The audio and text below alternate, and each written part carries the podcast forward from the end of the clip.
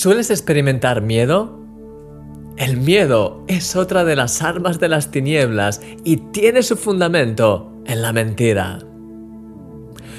Cuando era pequeño, recuerdo que solía sentir un poco de miedo cuando tenía que levantarme en medio de la noche para ir al cuarto de baño. No, sé si te habrá pasado a ti también alguna vez. Los malos pensamientos solían venir a mi mente y eso me hacía sentir intranquilo. Con el tiempo, sin embargo, me di cuenta de una cosa muy curiosa. Cuando en medio de esa sensación de miedo me ponía a pensar en cosas que tenía que hacer al día siguiente o recordaba algo gracioso que me había pasado el día anterior, toda esa tensión y la sensación de miedo desaparecía instantáneamente. El miedo se alimenta de atención. Cuando tienes tu atención puesta en lo que te produce miedo, el miedo crece. Cuando quitas tu atención de él y piensas en lo que es bueno, ese miedo empieza a desaparecer.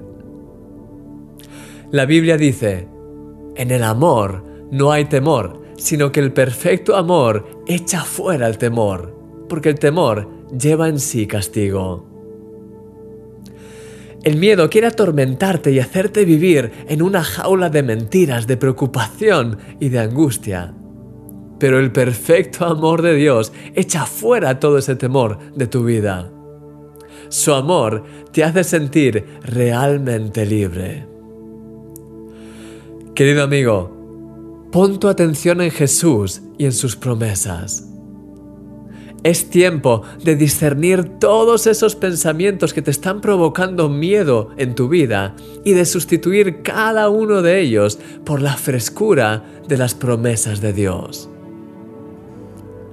déjame que te proponga algo.